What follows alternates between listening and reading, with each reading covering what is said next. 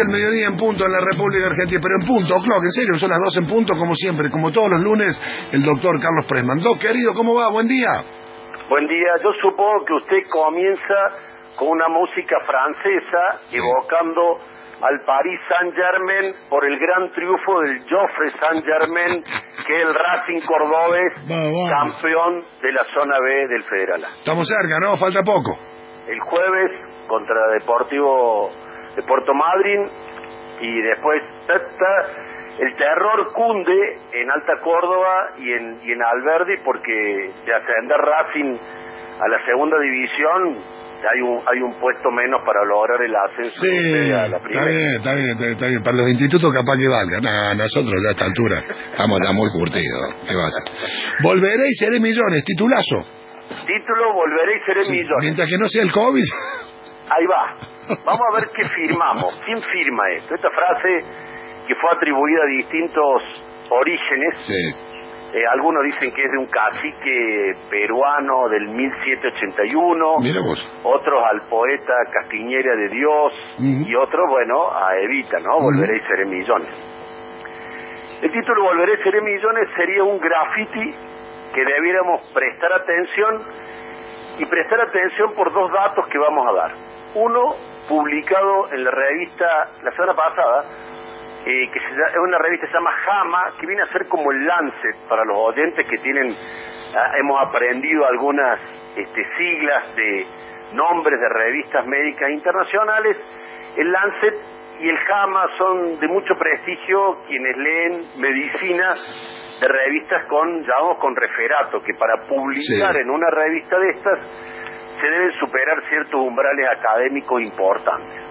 Lo cierto es que en el JAMA de la semana pasada se publica un trabajo que entre sus autores está el ministro secretario de Salud de Cava, el doctor Fernán Quirós, y en el trabajo, y el único esfuerzo que le pido a los oyentes, se publica cuál fue la respuesta de la vacunación en Argentina en la ciudad de Buenos Aires.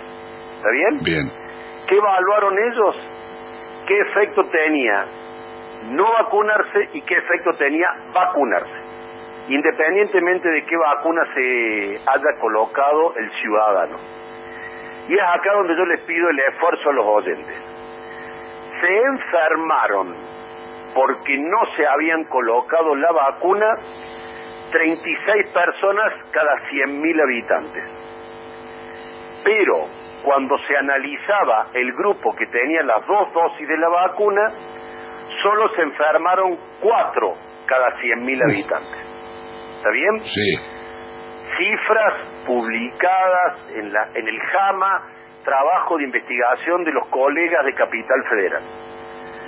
Cuando se analiza los fallecidos por COVID, que esto es un trabajo muy riguroso porque porque se consideraron aquellos que murieron en el mes desde que contrajeron la enfermedad para disipar otras causas de muerte.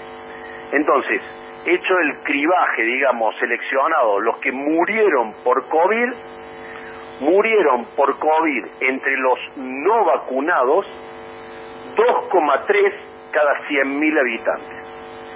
2,3 cada 100.000 habitantes murieron por COVID de los no vacunados.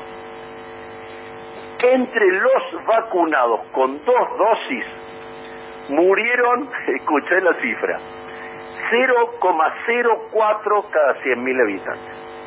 Impresionante. ¿Por qué traigo esta cifra y hago hacer este esfuerzo a los oyentes? Porque de manera evidente, consistente, irrefutable e incontrastable, colocarse las dos dosis de la vacuna disminuye la mortalidad por COVID casi a cero.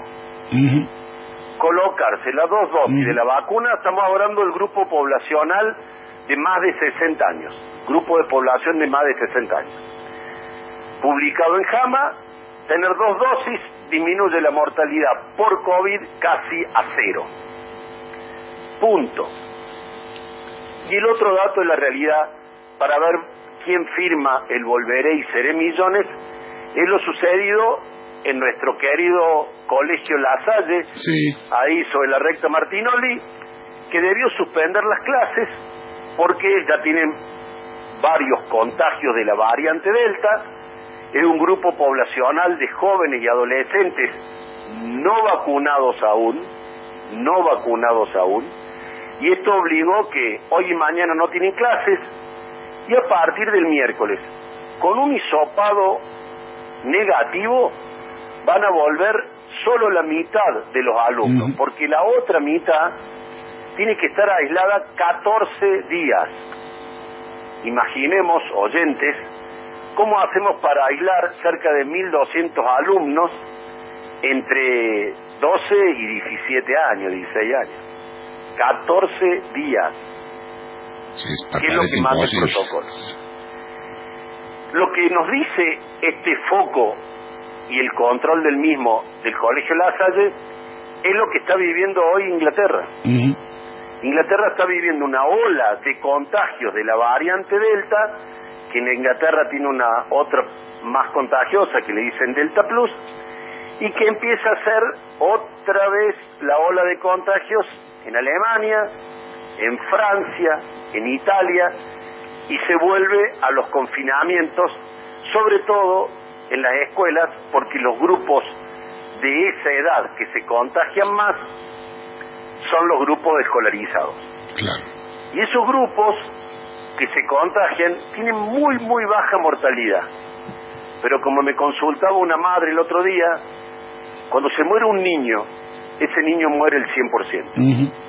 Si bien la cifra es escasísima de aquellos jóvenes y adolescentes que contraen cuadros graves y muy, muy escasa la posibilidad de que fallezcan, si se vacunan niños y adolescentes, como también han advertido las autoridades y la Sociedad Argentina de Pediatría, podríamos evitar que tengamos un nuevo pico y una nueva ola de la variante Delta del coronavirus en Córdoba y que en Buenos Aires ya es cava la mayoría de los contagios, casi el 90% son de la variante Delta.